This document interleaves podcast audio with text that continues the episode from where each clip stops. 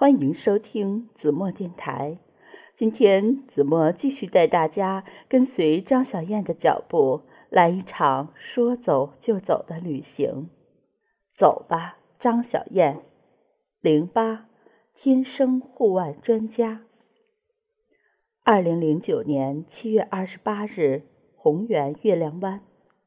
红原比松潘冷多了，草原上的风呼啸而过。穿过脑门，直透后脑勺，头痛，嘴唇干得脱皮。阿亮说：“路上很少吃蔬菜，要去找药店买维 C。”药店小妹却说：“阿亮高反了。”阿亮惊诧地说自己没感觉，问啥是高反。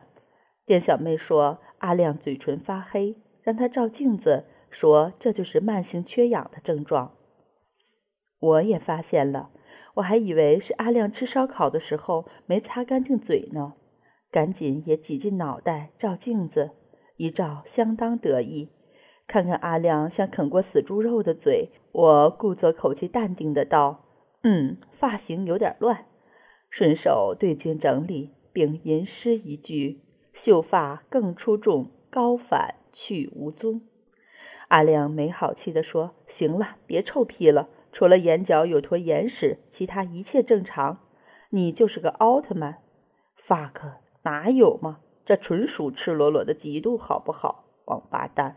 果断 couch。一出门，脚趾冷得像针扎一样痛。今晚不买鞋，我真的要生冻疮了。而且我不能穿拖鞋去骑马吧？那显得很不专业嘛。向阿亮申请经费买鞋。我的钱一上路就交给他保管了。我不喜欢信用卡，喜欢将钱都揣口袋里，用手捂住，那样踏实。但阿亮说我这种行为很农民，而且老捂着口袋最容易被偷，还习惯丢三落四，非常不保险。在恐吓之下，我只好交出了经济大权。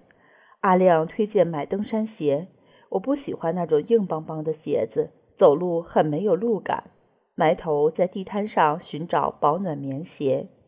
阿良受不了我的恶俗品味，拒绝付款，还狠狠教育了我一通户外运动的理论和经验，然后就跑去买牛肉干吃了，扔下我一人在风中独自凌乱。这家伙瞧不起我没玩过户外，却不知道我从小就在乡下长大，天生户外，天天户外。坐在鞋店里很生气，脸色明显不善。